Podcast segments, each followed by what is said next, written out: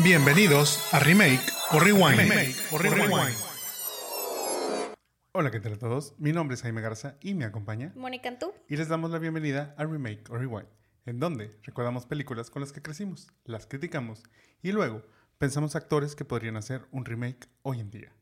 Recuerden que tenemos un capítulo nuevo cada semana y nos pueden escuchar en su plataforma de podcasting favorita como Remake o Rewind. También nos pueden seguir y ver en los jamones podcast, ya sea en Facebook, Instagram, YouTube y TikTok. No olviden dejarnos un like y compartirnos si nos están viendo en Facebook y YouTube. O si nos escuchan en alguna plataforma de podcasting, pues pónganle cinco estrellitas para poder llegar a más personas. Si ya hicieron todo esto, muchas gracias. Muchas gracias. Antes de pasar a la película de este capítulo, es momento de contarles sobre qué vimos en la semana para ver si se lo recomendamos o no. Obviamente, todo sin spoilers. Moni, ¿de qué nos vas a platicar ahora? Fíjate que esta semana eh, traigo la tercera serie, bueno, miniserie, del multiverso del Shondaland del Queen Charlotte. O sea, bueno, De Shondaland. Bridgerton. Ajá. Sí, es que eh, Queen Charlotte es parte de este multiverso que creó Shondaland, eh, que empezó con estos libros de Bridgerton. Eh, a mí me encantó la 1, la 2, o sea, me gustó mucho la 1 y luego tenía dudas de la 2 y me terminó gustando. Y esta, este, no había tenido la oportunidad de verla, la verdad es que la vi ayer, me la eché toda en un día porque son seis capítulos un poco largos, pero la verdad es que se te van rápido. Y la verdad es que me gustó mucho. O sea, esta historia es la historia de la Queen Charlotte y el rey Jorge. Eh, ya habíamos visto algunas escenas de estos personajes en las primeras dos. O sea, lo, habían estado como, había hecho apariciones el rey sobre todo. La reina siempre ha sido como la reina de, de Bridgerton. Para los fans, Jaime me está viendo así como raro. Pero para los que somos fans, pues bueno, ya habíamos visto algunas este, escenas que de hecho ya que ves esta entiendes un poco. Este, y bueno, pues es totalmente una love story. Es de cómo se conocen, qué es su relación. Y bueno, es una encantadora miniserie para todos los que somos fans de los Royals, pero aún mejor, pues, de este multiverso de Bridgerton y demás. Me le voy a adelantar a Moni. Yo obviamente no he visto esta serie.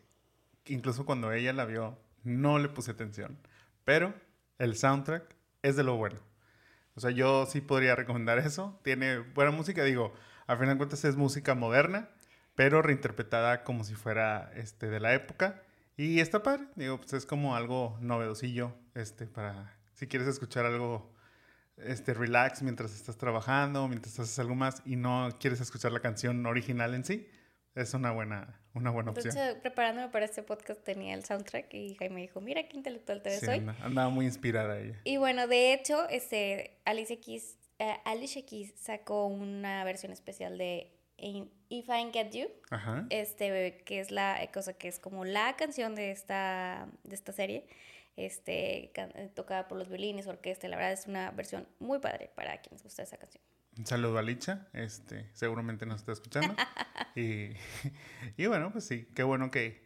Digo, obviamente te habla del poder de este, esta Shonda este, y todo lo que, lo que mueve con sus series y producciones. Y bueno, en este caso, pues tener el, el apoyo y, y sí, participación de Alicia Keys directamente en cuanto a la música, pues te digo, te habla de ese, de ese gravitas que maneja esta persona, esta escritora y productora de muchas series que, que conocemos. Amamos también. También. Bueno, yo, en cambio, así como ella se fue a algo 100% para mujeres, a lo mejor digo, no es 100% para hombres, obviamente, pero es algo muy este, para el fandom. Y hablo de Star Wars Visions número 2 o volumen 2. Esta serie es más bien como, o sea, una, digamos, una antología en donde podemos ver diferentes cortos animados realizados por diferentes estudios de animación alrededor de todo el mundo. Nice. Es, son obviamente historias fuera del canon de Star Wars, no es como que esto sucedió en tal, el tal punto de la historia, no tiene nada que ver como tal en la historia original, digamos, en la línea del tiempo original, pero se basan mucho en la mitología pues, de, de esta saga, ¿verdad? Y pues cada estudio le da la interpretación utilizando personajes este, y pues ciertas como historias, te digo, originales 100%. no se basa en los que conocemos, ni, ni Luke, ni los Skywalker, ni, o sea, ni los Solo, o sea, nada que ver, o sea, nada en sí está conectado, digamos, como tal a esto. De este segundo volumen, yo les recomiendo, o los, los capítulos que me gustaron, fueron uno que se llama El Sith, que es este, el, primero, el primero de este, de este volumen, que lo hizo un estudio español, incluso la voz del personaje del, de, de, este, de este segmento, de, esta, de este capítulo, digamos, eh, lo hace Úrsula Corbero, quien es este Tokio de, de La Casa de Papel. También les puedo recomendar otro que se llama I Am Your Mother. Obviamente haciendo un juego a la referencia de I, Am, Your, father.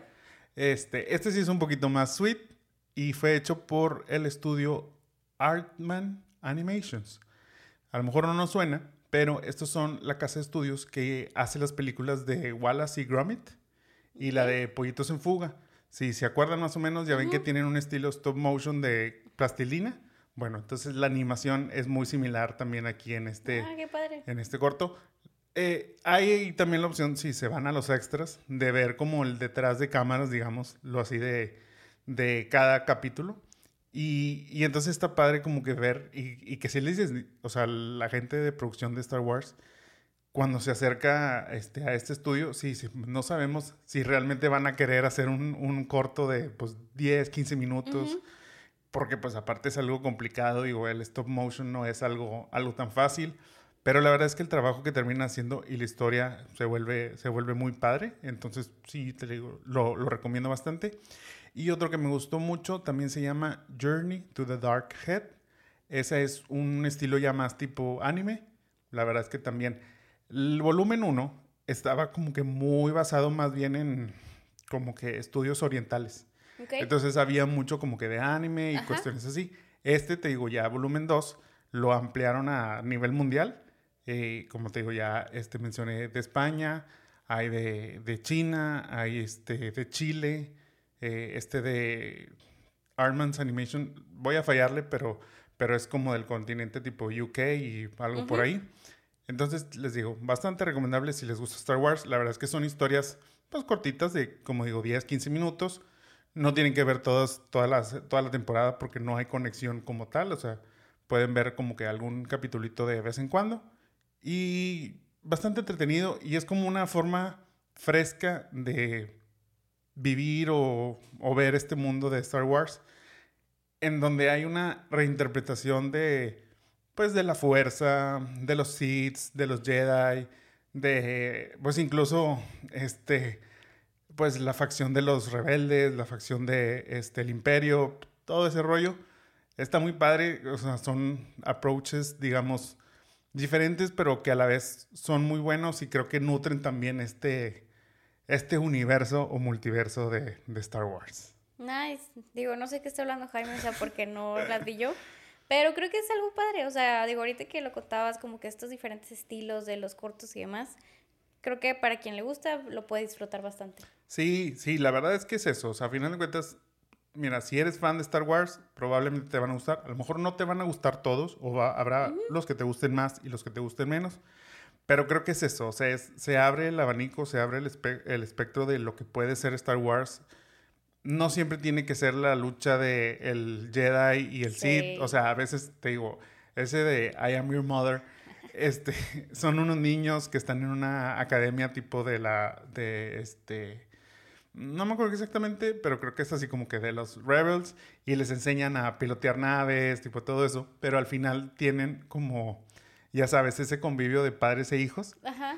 Y hay una carrera en naves espaciales de, de padres e hijos y bueno, en este caso, pues la niña se avergüenza un poco de la mamá, pero pues la mamá es súper buena piloto, o sea, entonces, pues te digo, o sea, es como este universo que a lo mejor como que lo vemos a, es solo acción, pero pues también tiene mucho como que corazón y esas partes que luego a veces en las películas no se explora tanto o tan de fondo, pero yo creo que en estos cortos y con la visión sobre todo de otros artistas y otros este, estudios, en este caso también, eh, dándole su sello, dándole su toque, pues sí, la verdad, la verdad es que sí, lo recomiendo bastante para fans y también si a lo mejor son fans de la animación nada más, Esto les puede gustar mucho y si luego se clavan en los, en los extras para ver el detrás de cámaras, se pueden todavía inspirar mucho más, sobre todo viendo pues de dónde nacen las ideas y cómo llegaron a ese producto final.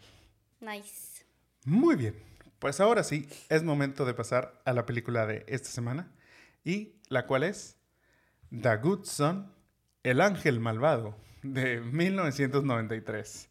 ¿De qué trata esta película? Pues bueno, Mark es un niño quien recientemente perdió a su mamá, por lo cual, cuando su padre debe salir por un viaje de trabajo, este lo tiene que enviar a casa de su tío y tía junto a su primo Henry, con quien desarrolla una buena relación al momento de iniciar, ¿verdad?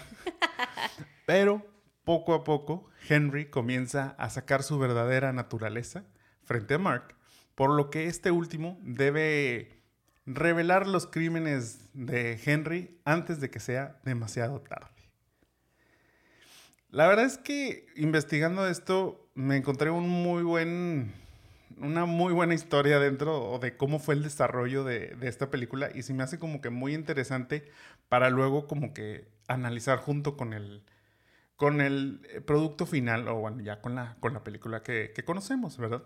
Entonces, mira, esta idea de, hacer este The Good Son empezó desde por ahí de 1988, cuando 20th Century Fox le pidió al autor inglés Ian McEwan realizar una historia sobre un niño malvado.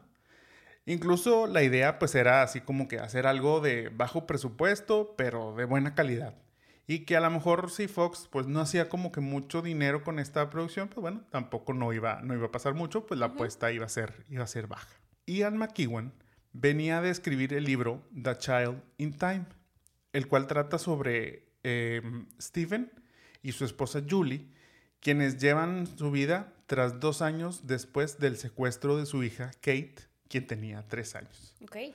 Si a alguien le interesa, les digo, es un libro, pero también existe una adaptación este, de la película a, perdón, del libro a una película de televisión por parte de la BBC y está protagonizada por Benedict Cumberbatch. Entonces, no es, o sea, no es tan... por favor. Sí, no es tan low budget, este, y sí tiene buenos comentarios. Ok.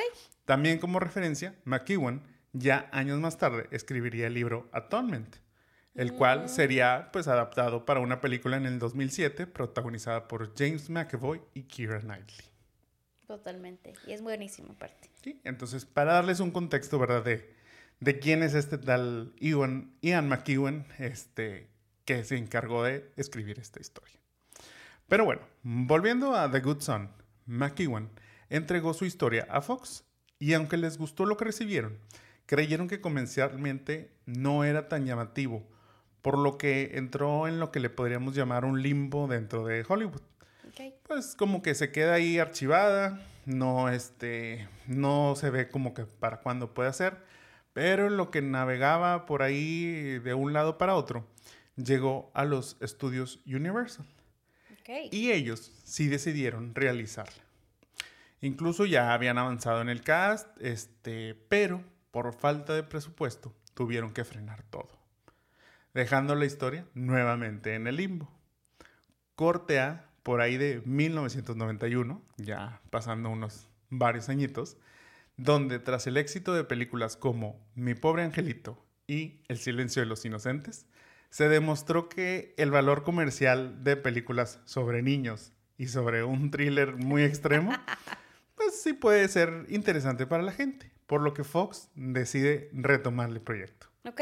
La verdad es que una conexión bastante, bastante, este... Extraña. Sí, bastante extraña de decir, bueno, es que está teniendo éxito mi pobre angelito. Está teniendo éxito, este, El silencio de los inocentes. Entonces fue como que yo creo que puede funcionar este tipo de películas. Y bueno, todo iba muy bien encaminado.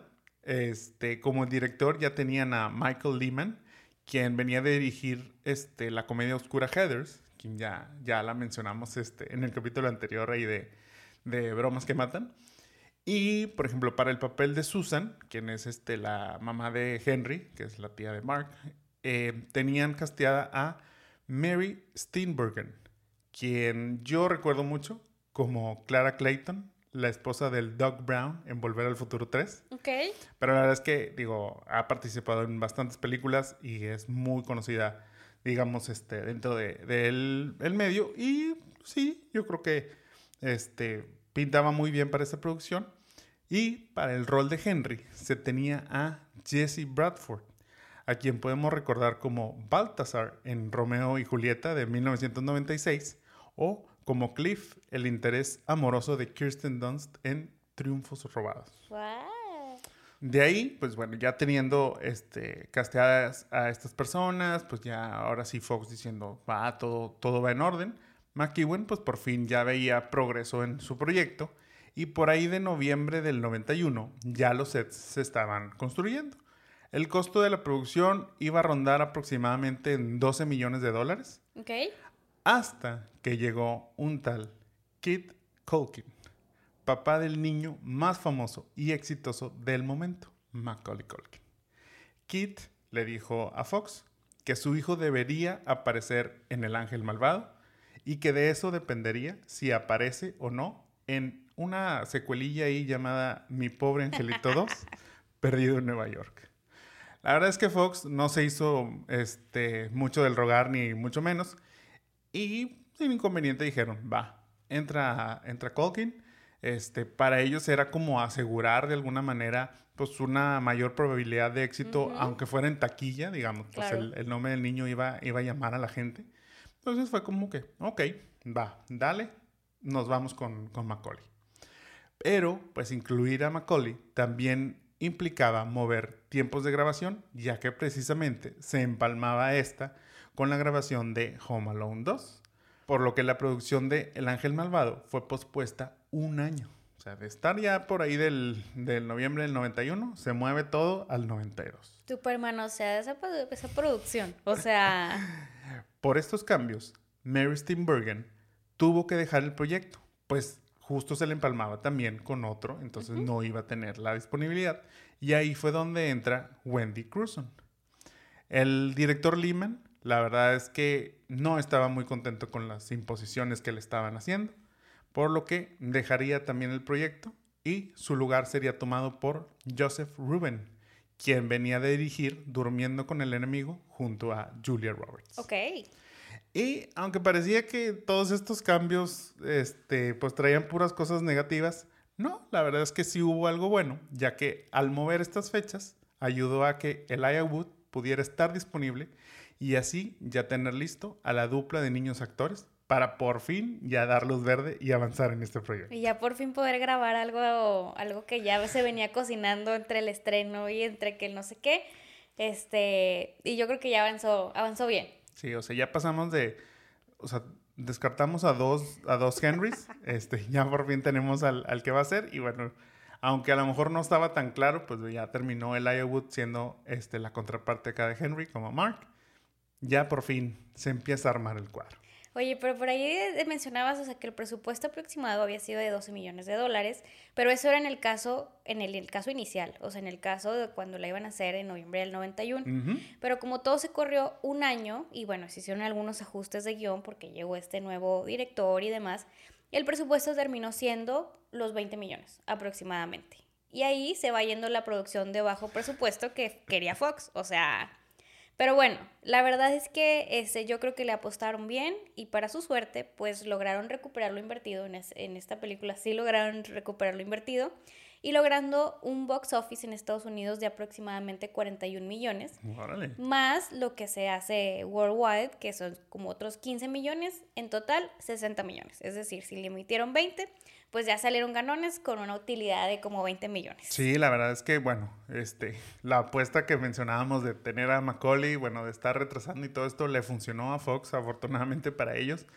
Pero, pero sí, o sea, como dices, el mover producción, el hacer este, pues sí, o sea, el volver a escribir guiones, el volver a estar ahí este, cambiando un poco todo esto, pues implica costos. Entonces, entre más tiempo pasa para que te tardes, digamos, es costo, mayor costo, porque pues, necesitas tener contratada a la gente de producción, no la puedes soltar, entonces le tienes que seguir pagando. Incluso ahí hubo un pequeño drama porque este, Ian McEwan, que bueno, él era el de la historia y luego él fue el que estaba haciendo el guion. ya no tuvo la misma conexión con Ruben, por lo cual entonces le dijeron, ¿sabes qué? Con permiso, vamos a traer a otro escritor. Hizo ahí, digamos, los ajustes este, que le parecieron mejor al, director Joseph, pero aunque metió mano ahí este, este otro escritor, al final Ian sí reclamó sus, sus créditos como escritor y en la versión ya en el cine, vemos que él se lleva el crédito en solitario del escritor de la película. Entonces, pues sí, digo, pero, pero pues te digo, todo, lo, todo este drama que había detrás, la verdad es que sí.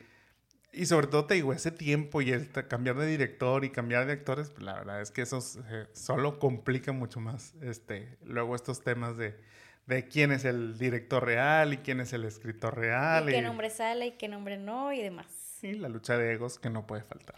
Pero bueno, aún con todo esto que tuvo un super hit en la taquilla y demás, no, a la crítica no le gustó mucho. Ya sabes que a veces las películas pues no les gustan a unos, pero luego hay un fandom que las rescata. Exacto. Roger Ebert la calificó con media estrella de cinco posibles, describiéndola como una experiencia desagradable y creepy. No creo que tanto, la neta. Pero bueno, él junto a Jen Siskel le dieron dos pulgares abajo. Sí, estos críticos muy este, famosos de Estados Unidos, Ebert y Cisco, o Cisco y Ebert, digo, ya uno de ellos falleció, pero, pero Roger Ebert sigue ahí como quiera subiendo sus críticas a, y bueno, no le gustó. No, sí, no, no fueron, no le dieron la mejor calificación. Otros críticos pensaban que la elección de Macaulay fue un error debido a que su imagen cómica, gracias a las películas anteriores, hacía que el ángel malvado pareciera más una comedia involuntaria que un thriller. Oigan, la neta no, o sea, pero bueno, hoy te platicamos. Incluso la llegaron a catalogar como mi pobre angelito mezclado con Misery, mezclado con la mano que me hace la cuna.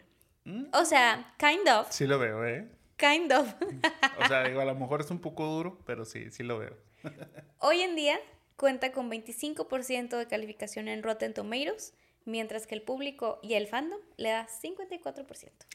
Sí, pues volvemos a lo que mencionabas inicialmente. Este, muchas veces la crítica, pues es que la crítica es la crítica y, y a final de cuentas este, van a externar su, pues según ellos su visión más objetiva, pero a veces no es tan objetiva. En el caso del público, pues también pasa lo mismo, pero pues la cosa es que las tendencias y las modas y todo eso, todo influye.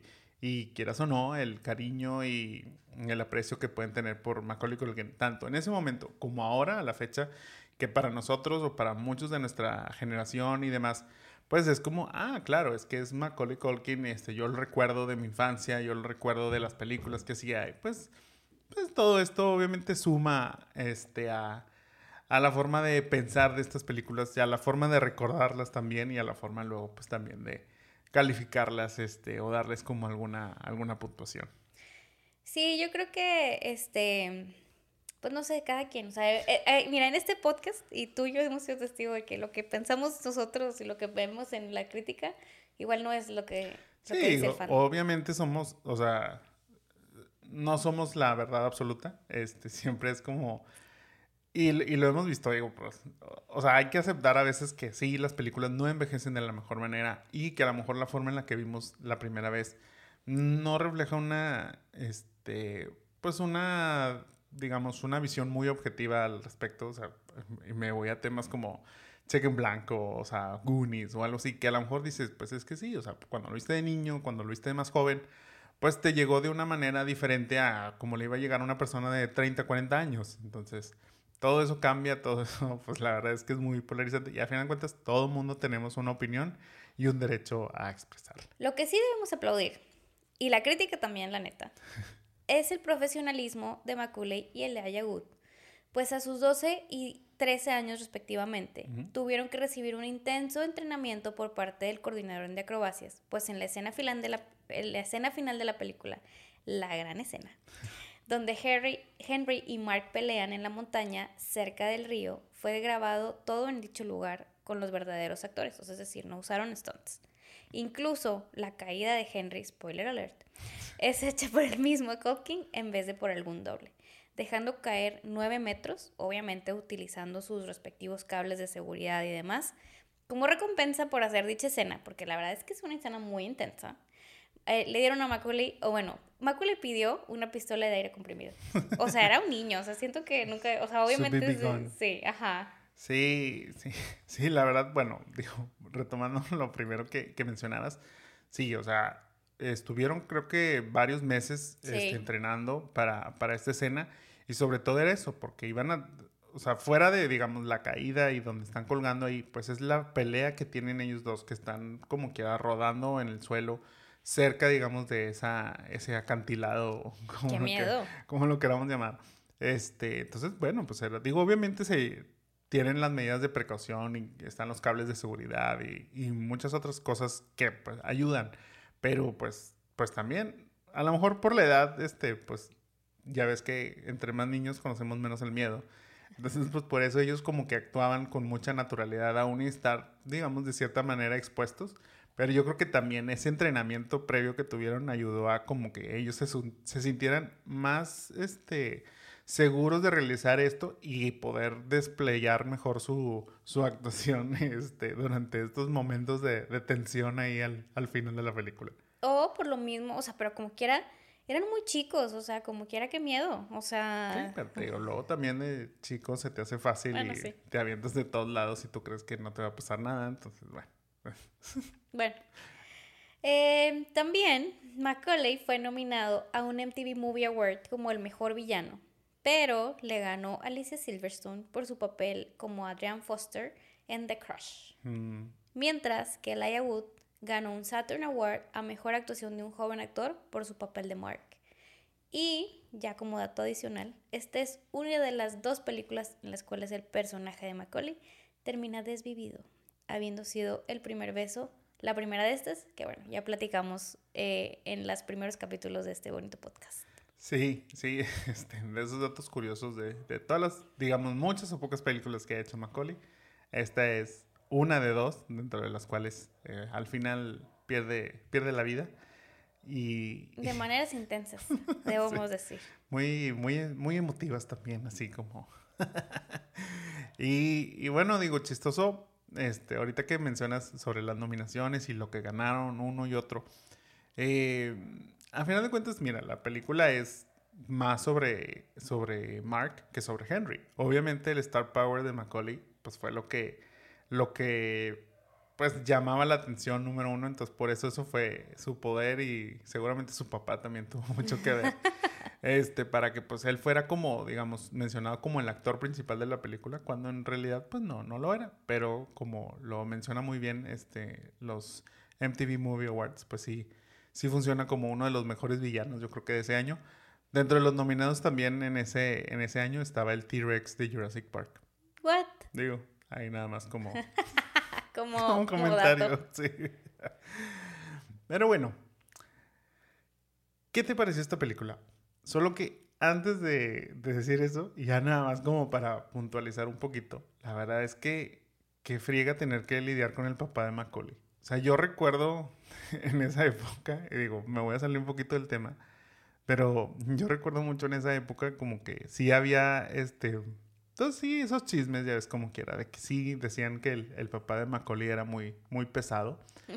Eh, pues la verdad digo, de niño no te vas a informar al respecto, pero ahora haciendo esto, la verdad es que, que sí, o sea, vaya, a final de cuentas Michael Lehman, este, deja la producción, o sea, el que iba a ser el director, deja la producción por tener problemas con, con Kit.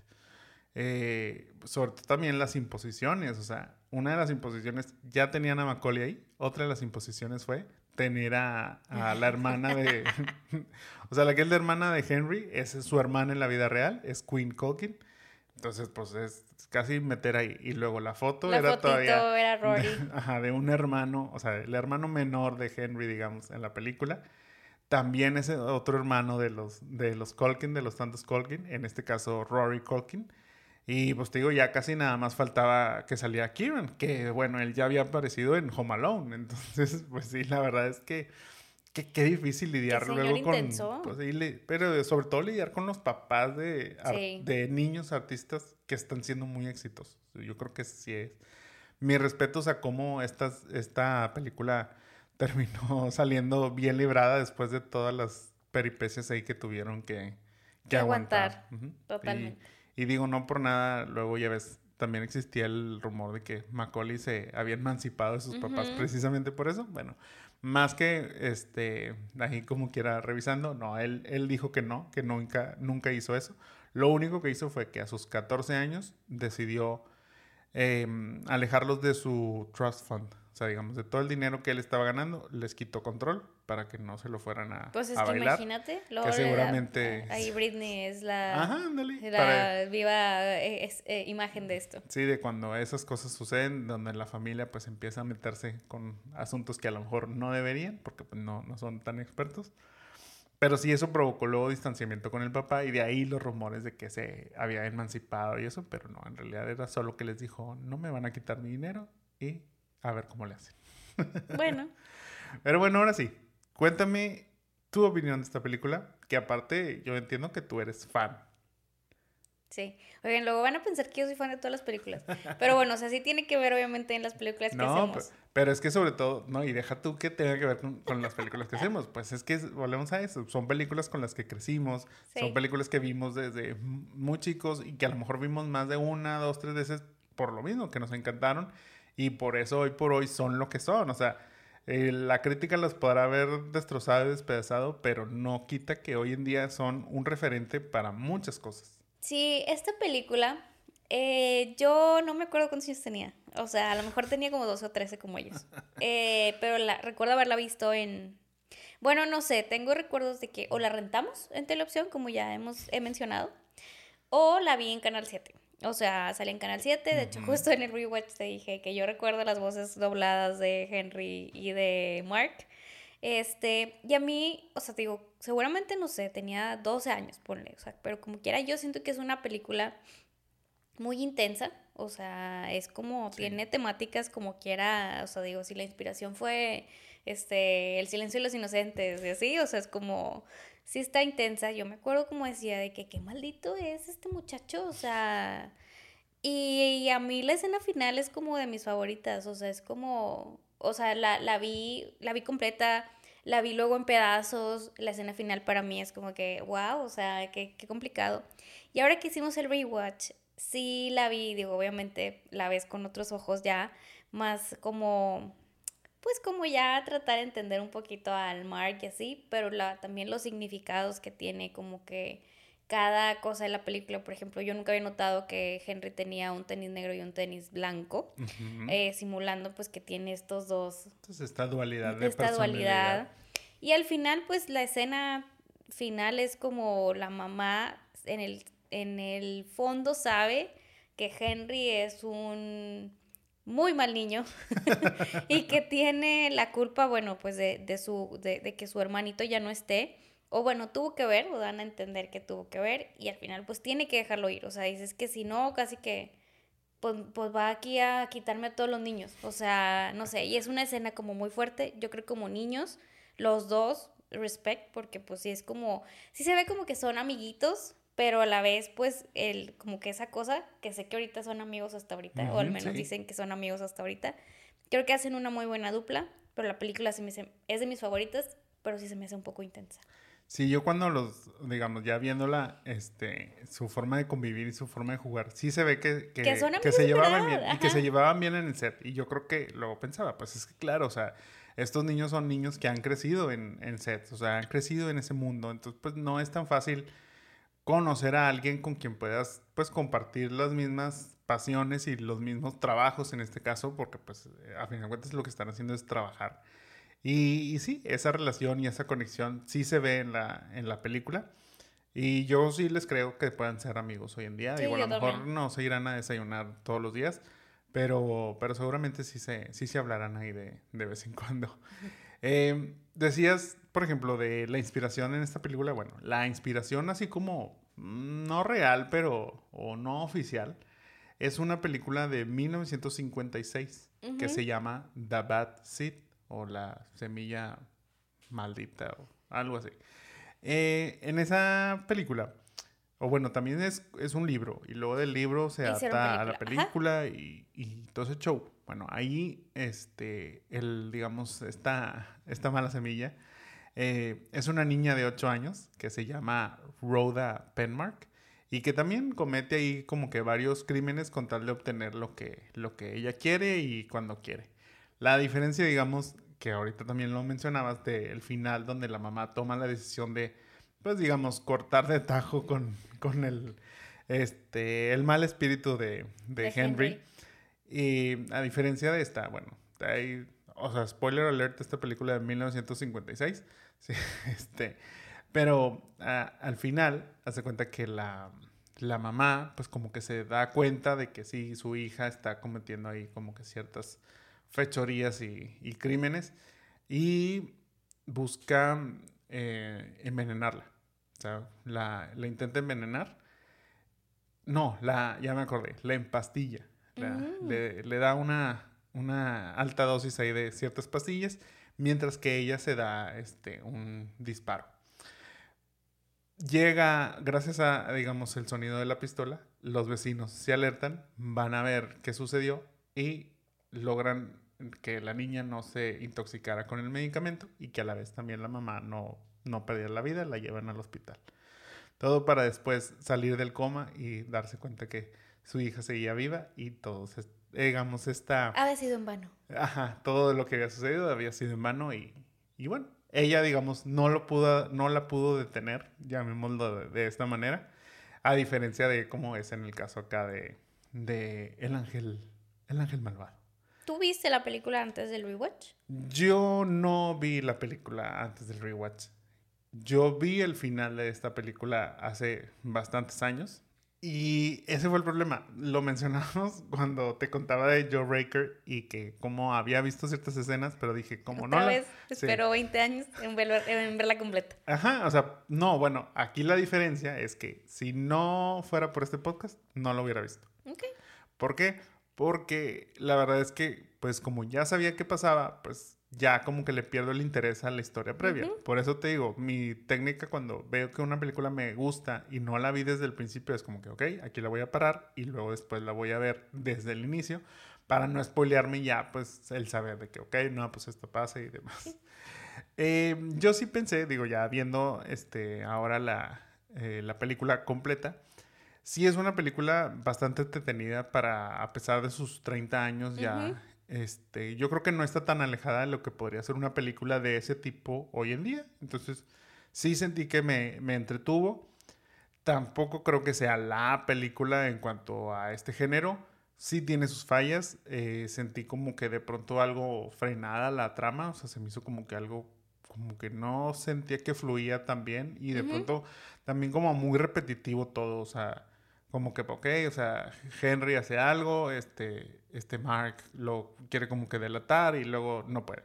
Y luego otra vez y no puede. Entonces como que sí decía, ok, o sea, pero a mí se me hizo como que le faltó más como inteligencia a la película o como que hacer algo más sorpresiva a la trama. Ok. Y luego, por ejemplo, también ahorita cuando decías que de pronto se sentía, en, los, en las críticas decían que se sentía como una comedia involuntaria. Sí, yo siento que a veces la actuación de Macaulay como que no fue la mejor.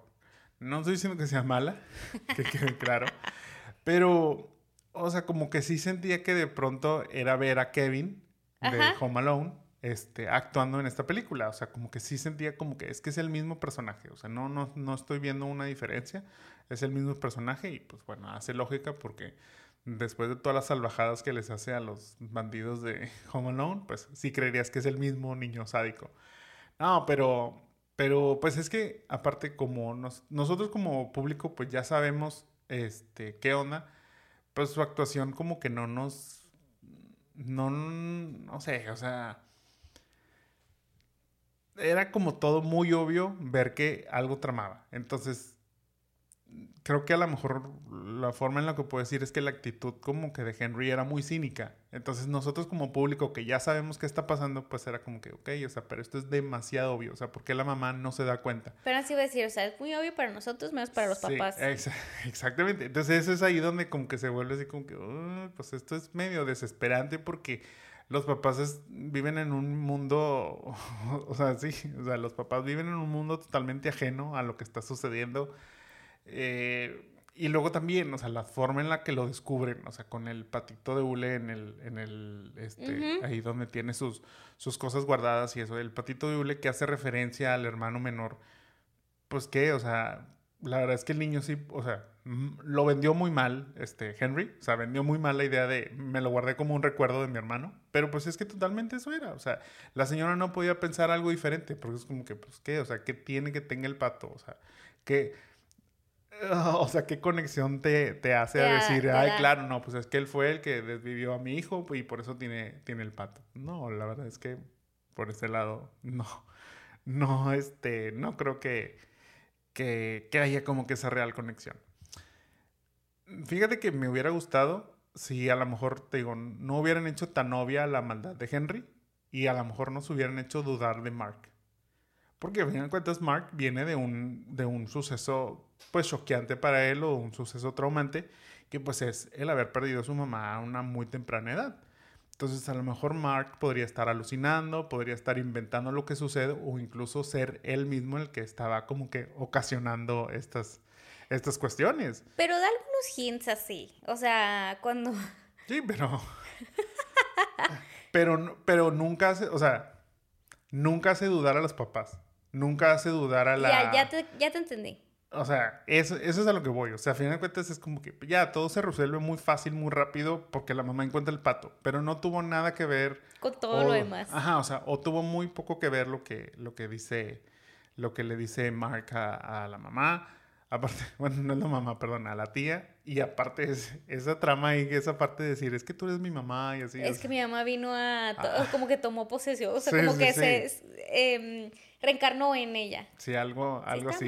sí, estaba medio raro y siento que salió sobrando en la historia porque no tuvo como realmente un... Digo, a final de cuentas lo utiliza luego Henry como amenaza de decir de que, ah, pues es tu mamá, yo entonces a tu mamá sí le podría hacer eso y a mi mamá no, pero tú dices que es tu mamá. entonces, pero, o sea, te digo, creo que tiene cosas buenas, pero creo que me hubiera gustado algo más. En mi mente estaba más padre la película. ¿Sí? Yo creo que, eh, bueno, yo, yo como ya la había visto varias veces, o sea, también, este, sí creo que también fueron muchos, este, como muchas maldades. O sea, yo me acordaba que eran como tres, cuatro, pero realmente pues sí se avienta unas cinco, seis y, y yo lo que sé es que es que es niño maldito, o sea, cómo, cómo tiene esa frialdad, que bueno, ahorita que mencionas es como, pues sí, es como Macaulay haciéndole daño a los rateros de Home pero, o sea, era como, yo sentía como una maldad en él, así de que cuando va y hace que choque la gente y es como que lo que se ríe y así. Y bueno, también ver cómo, cómo se sorprende mucho Mark, o sea, creo que Laia también lo hizo muy bien. Digo, hablamos mucho de Macaulay en su, en su papel de antagonista y bueno, creo que este, el papá logró que estuvimos hablando más de él. Pero el Aya como tal, o sea, como dices, viene de un shock, o sea, sí le crees, tiene la misma carita que hace cuando está preocupado y se pone el anillo, cuando es pro y se pone el anillo y hace así como carita así. Tiene la misma carita, o sea, yo creo que para él, o sea, sí le crees que está como, o sea, como él viene de algo y lo descubre, que va descubriendo que este niño es más malo y miente y así, y es como, yo sí sentí como cosita por él, es de que, ay, no te creen.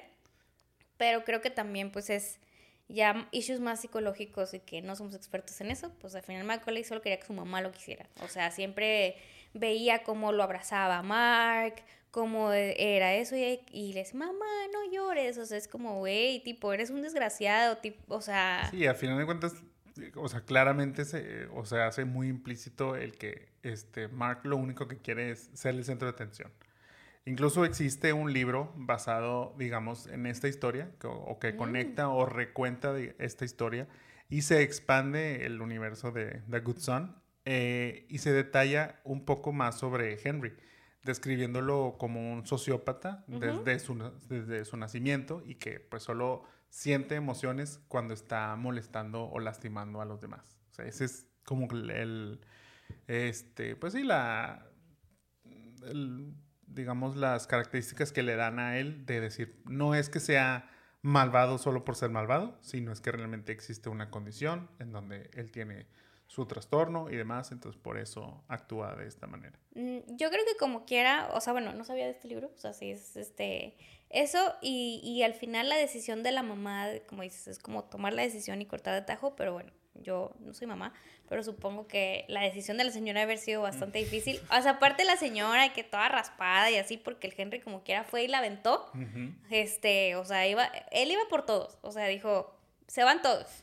Entonces viene todo así como este, fearless la mamá y así, y el otro se está cayendo, y, y ni siquiera es su hijo, pero también creo que no lo salva por eso, sino más, más bien dice, no, pues prefiero que aquí acabe esta maldición a seguir sufriendo. Sí, pues es la reflexión que hace, que hace Mark al final de la película, en donde dice, siempre me he preguntado si volviera Susan, que es la mamá, la mamá de, Henry, si volviera a vivir esta situación, si hubiera tomado la misma decisión. Mm, yo creo que por las circunstancias, pues sí, o sea, como que suena lo lógico, pero la verdad es que siento también que de pronto en la película lo vemos muy sencillo este, y en la vida real no creo que... No, a eso me refiero como que... La verdad es que tener la frialdad de Susan de decir, ok, voy a soltar a uno, es, o sea, algo que veo muy difícil. Yo creo que, tristemente, digamos, en, en una situación así, yo creo que los dos hubieran caído, porque Susan no hubiera soltado a ninguno. Sí, yo, también creo.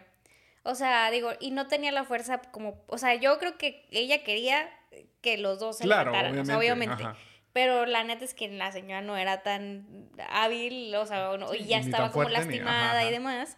Entonces yo también creo que en el caso de eso, porque ya se estaba soltando Mark, o sea, ya ves donde ya realmente está agarrando un dedo y, el otro está bien pescado aparte, o sea... Ajá, por eso te digo, así como que... Sí, no, totalmente. Pero bueno, yo creo que es momento de pasar al remake cast. Em, me gustó, fíjate, que hacer este ejercicio con esta película. No sé por qué, pero sentí que, que fluyó rápido. Entonces, bueno, pasemos al remake cast. Como siempre, te cedo los honores de empezar. ¿A quién tienes para Jack Evans en un gran papel como el papá de Mark, al que solo lo vemos al inicio de la película y luego no lo volvemos a ver? Pero bueno, salen muy poquitos personajes, entonces por eso lo incluimos como quiera en la lista. Este, este, este la, la realiza el actor David Morse. ¿A quién tienes para Jack Evans? Súper irrelevante por el papá de Mike. o sea, de que yo dije que, güey, o sea, ¿qué hago? Bueno, este, como tan irrelevante que puede ser, eh, yo tengo a Will Butler o Adam Warlock de los Guardianes de la Galaxia. Ok, eh, está. Digo, o sea, es que volvemos a. Es literal una aparición de, yo creo que menos de cinco minutos tiempo real en la película. Yo aquí me fui por el círculo este, y elegí a Elijah Wood. Pues sí, entonces es un cameo. Pues entonces me gustaría un cameo de Elijah Wood en esta película como el papá del personaje que pudo haber hecho ya hace tiempo. Para Wallace Evans, quien es ahora el papá de Henry, que también poco o nada dentro de esta historia, pero bueno, él sí aparece un poquito más, interpretado por Daniel Hawk Kelly. Eh, ¿A quién eres tú? Tenía como un pelo muy un amarillo muy fake, fíjate. Pero, sí, era como, pero, pero siento que era como que muy de esa época. sí, tienes razón. O sea, sí era como ese vibe del 93. Bueno, tengo a Dane Dehan o Harry Osborn de, o el Duende Verde de Spider-Man. Ya, ya, ya. También lo vimos en la serie de este de Starcase. Que era uno, uno de, los hijos ahí. De los hijos. Ajá. Ah, me gusta. Fíjate, me gusta más el tuyo que el mío. Pero sí. pero, Siempre me este, critica mis personas. Yo me fui ahora por Tom Ellis, quien es Lucifer Morningstar de mm. Lucifer, la serie en Netflix. Yo, yo sé, no, pero volvemos a. Es un personaje intrascendente. O sea, realmente es como solo por tener a alguien ahí y que va a ser match, creo yo, con Susan. Para Susan, ¿a quién tienes tú? Yo tengo a Carrie Mulligan, o que fue Daisy en The Great Gatsby. Esta actriz mm. que es como toda paciente y así, o sea, la mamá era como muy drama. No me acuerdo, fíjate. Pero... Pero muy bien. Muy bien, Carrie. Yo aquí, digamos, pues tuve que, pensando hacer un remake hoy en día, dije, pues tengo que subirle un poquito el nivel. No tiene que ser tan actriz de, de nivel top, pero, pero sí dije, bueno, alguien a lo mejor un poquito más, más reconocido. Y para Susan Evans, yo elegía Jessica Biel, quien es Candy Montgomery en la serie Candy, o este, Cora Tanetti en The Sinner. O sea, que es una serie que siento que va con el tono de esta, de esta película. Y siento que podría ella llevar también al personaje Susan, que, es, que sí es relevante porque, digamos, sí, ella tiene, sí. sí tiene una importancia en la historia, sin ser de los personajes principales, pero sí, sí es interesante, pues, digamos, su participación. Me gusta, fíjate. Para Mark Evans, el niño interpretado por Elijah Wood, ¿a quién tienes tú? Tengo uno que ya había casteado alguna vez. Tengo a Mason She Joyce o John Fesco. Ah, de ok. Euphoria. Sí, sí, sí. Eh, yo aquí tengo a Ian Armitage, quien es Young Sheldon Pero él tiene más cara como de, de Henry. de Henry. Pues no, pues ese niño bueno. ¿Sí? ¿Por qué va a ser? O sea, ¿por qué va a ser? eh, digo, a lo mejor ahorita mi Henry te va a convencer más. Tal vez. Pero, pero bueno, me fui por, por Ian. Eh, pero, pero sí, o sea, creo que el que tú dices me puede, me puede gustar, sí, un poquito más. Eh, a lo mejor me fui con Ian por algo más a lo seguro. Ujú. Pero, pero también creo que funciona mucho el que mencionas. Para Henry Evans, ¿a quién tienes tú? Tengo a Cameron Crovetti, que es el twin de los Big Little Lies. Sí, este niño que habló también ya Sale aparece en en, The en Boys. The. Se me, o sea, solo no lo gasté porque se me hizo un poquito más grande. Ujú. Y me fui por Christian Convery, quien es Gus en Sweet Tooth. O Henry Ya. en Cocaine Bear. Ahora que este. Sí. que, que se recién estrenó. Sí, o sea, porque igual, eh, o sea, obviamente me fui por el cliché de el niño maldito es el güerito y el niño este bueno es el de pelo castaño, pelo oscuro, que es el caso de Ian. De Ian. Porque sé que eso es lo que hacen aquí, obviamente, porque es como ese, ese juego entre el negro y el blanco, o sea, y, y todas esas cosas aquí, invertir, digamos, los papeles. Pero yo creo que es eso, o sea, como que en el caso de Henry o en el caso de Macaulay, pues tenía esa cara de inocente, como lo, la, creo que la tiene Christian Convery. Ian también la tiene, pero creo que Christian todavía un poquito más. Sí, sí la tiene. Entonces, por eso. Mientras hacía esto, pensé, ¿y si hago una versión gender swap? Sí, yo también pensé eso, fíjate. Pensé en hacer el gender swap. Y obviamente dije, para Mark, yo pondría a Violet McGraw, mi favorita este, de estas niñas actores, actrices, digamos. Y a, como Henry, yo pondría a Alicia Wire, quien es Matilda, ahora en el musical este que, que acaba de salir en Netflix, que también la veo como que, como que esa carilla así, que podría ser la niña buena y la niña mala. Esos fueron los que se me ocurrieron, digo. Yo sé que te, a lo mejor te agarraron el spotlight, no lo pensaste como tal, pero, pero sí dije, creo que podría funcionar. Pero no, fíjate que, que pensando en el remake, yo me quedaría con hacerlos, dejarlos como niños. O sea, sí, Hombres. sí, hombres. Ajá, porque, no sé, este, creo que luego a veces es muy fácil como catalogar de decir, sí, no, la mujer es la que luego de pronto está muy loca y así. Y no, creo que por eso me gusta como que esta versión de que son los niños y es este eh, el caso de Macaulay, el, el malvado. Entonces harías un remake. Sí, sí, obviamente yo haría un remake. Este, como te digo, en términos generales sí me gustó esta versión, pero totalmente posterior a un remake. O sea, como ya te mencioné, pues, yo creo que le metería más misterio, o sea, como que lo que sucede para realmente como que que el final sea más impactante, o sea, como que el momento de la... re- Pero es que te digo, a nosotros se nos revela muy rápido que, que Henry es, es, Es, el malo. malo. Entonces eso pues como que baja un poco la, la sorpresa.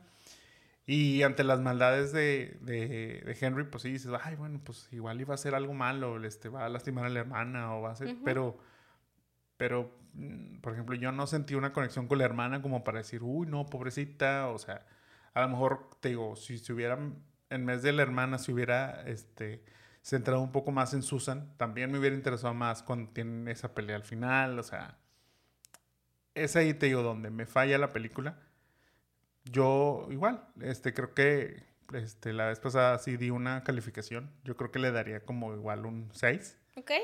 Sí la recomiendo, si no la han visto, sí la podría recomendar. Como ya dije, es entretenida, pero yo creo que tiene todo para, para hacer un, un remake. Yo también haría un remake. O sea, yo también haría un remake. Yo creo que la película, o sea, no envejeció mal, pero creo que puedes hacer una versión porque la historia funciona. Este, yo sí pensé, fíjate, no ser a lo mejor totalmente un gender swap, pero si harías uno y uno o así, Mm, pero podría tienes, ser también.